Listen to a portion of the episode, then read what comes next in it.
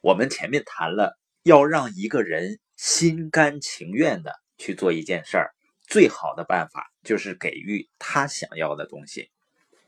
也就是天底下只有一种方法可以影响别人，就是提出他们的需要，然后呢，让他们知道怎样去得到它。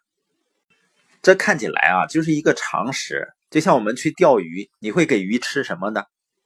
呃，我哥哥呢很喜欢钓鱼，他呢曾经在山东临沂那边待过。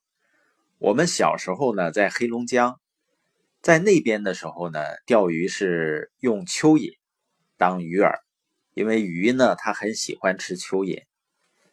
但是他去山东那边呢，他钓鱼的时候呢，就是用鸡肝。啊，或者是一些肝脏做诱饵，也就是说呢，这个鱼的口味，山东的鱼的口味呢，跟东北那边鱼的口味好像还不是完全一样。所以，我们钓鱼的时候呢，我们想的是什么？这个鱼喜欢吃什么，而不是我们喜欢吃什么。假如你很喜欢吃草莓，又酸又甜，你说草莓这么好吃，这个鱼要不要尝一尝呢？也许它会更爱吃草莓呢。很明显啊，我们不会用我们爱吃的东西来做鱼的诱饵，因为你想到的是鱼喜欢吃什么。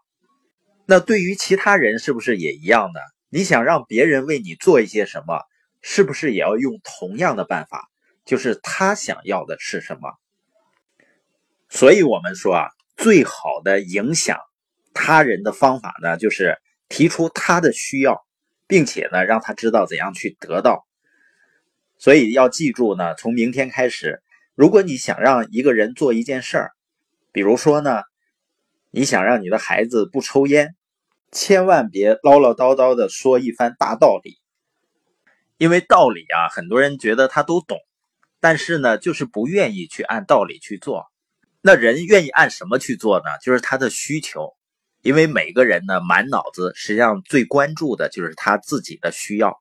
假如你的孩子特别喜欢踢足球，你可以说呢，抽烟呢一定会影响身体的，比如会影响肺活量。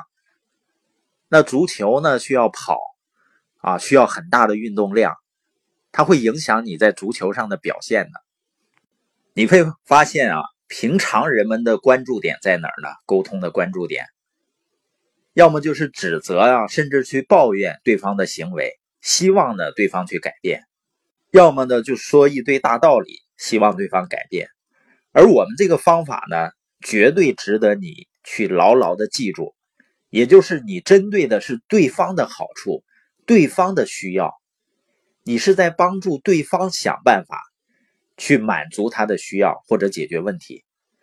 所以，对方无论是小孩啊，还是大人啊，还是另一半啊，或者是父母啊，甚至是动物或者大猩猩。都可以用这种方法。有一次呢，爱默生这是一个大哲学家，他和他儿子呢想把一头小牛弄进谷仓里面。他们犯了什么错误呢？就只想到自己的需要。他们的需要就是让牛进谷仓，所以说呢，爱默生用力的推牛屁股，儿子呢用力拉。但是呢，那头小牛也正好跟他们一样，只想到自己要的，所以两腿抗拒前进，坚持不肯离开那个牧草地。有一个爱尔兰的妇女呢，看到了这个情景呢，虽然她不会写什么散文集，也不懂得什么哲学人生，但是呢，她却比爱默生更懂得马性或者牛性。她把自己的指头呢放进小牛嘴里，一面呢让小牛吸吮。一面轻轻的把它推入谷仓里，所以人际关系啊也是一样，你一定要看到对方的需求。亨利·福特对于人际关系中呢有一个忠言，他说：“成功的人际关系在于你能捕捉对方观点的能力，还有呢，看一件事儿要能兼顾到你和对方的不同角度。”这句话呢实际上是很容易理解的，但是呢。这个世界上仍然有百分之九十的人，在百分之九十的时间里忽视这句话的重要性。很多营销人员呀，每天非常辛苦、非常疲惫，也非常沮丧，收获并不是很多。为什么呢？因为他们心里想的都是自己的需要，就是他们不知道怎样从别人的角度去看事情。美国著名的商业领袖欧文·杨曾经说过：“啊，能设身处地的为他人着想，了解别人心里想些什么的人，永远不用担心未来。”所以，如果我们想学会待人处事，请牢记第三大原则：首先想到他人的需求。